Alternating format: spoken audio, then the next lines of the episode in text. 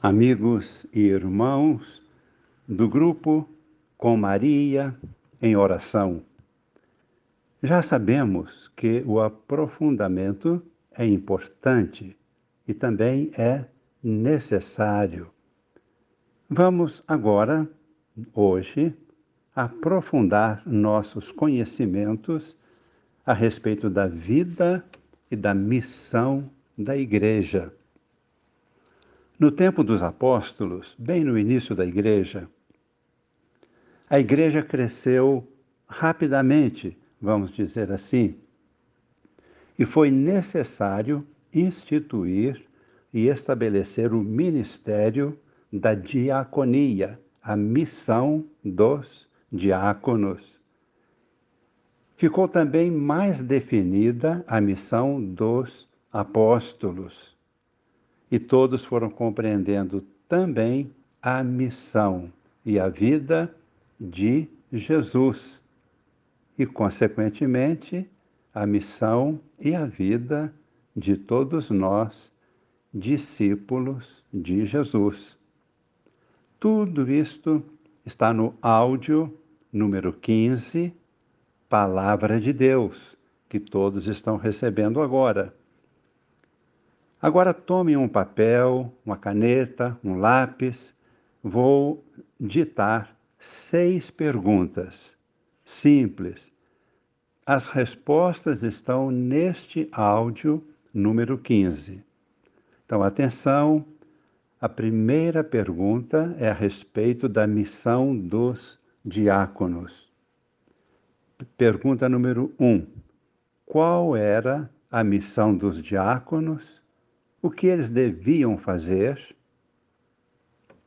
Segunda pergunta: quais as principais qualidades de vida os diáconos deviam ter? Passamos para a missão dos apóstolos. A resposta está na segunda leitura, que é a pergunta número 3 agora qual era a principal missão dos apóstolos. Pergunta número 4. Quais eram as principais qualidades de vida que os apóstolos deviam ter? E passamos então a observar o Evangelho, a missão de Jesus a pergunta número 5: Quais são as três palavras com as quais Jesus definiu a sua vida e a sua missão? Só três palavras. Pergunta número 6.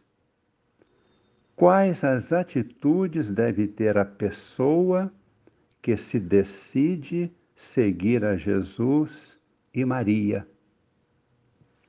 Estamos vendo seis perguntas. Cada resposta vale dois pontos. Portanto, quem acertar tudo vai conseguir 12 pontos. Quando conseguir 10, já ganhou nota 10. Mas pode chegar até 12. Será melhor ainda. Agora, Todas as respostas estão no áudio número 15, Palavra de Deus, que estão recebendo hoje. Sobre esse trabalho e sobre a, o aprofundamento, pedimos a bênção de Deus neste momento, para que seja um momento de espiritualidade, não de uma tarefa escolar encontro com Jesus e com Maria. Abençoe-vos o Deus Todo-Poderoso, Pai e Filho e Espírito Santo. Amém.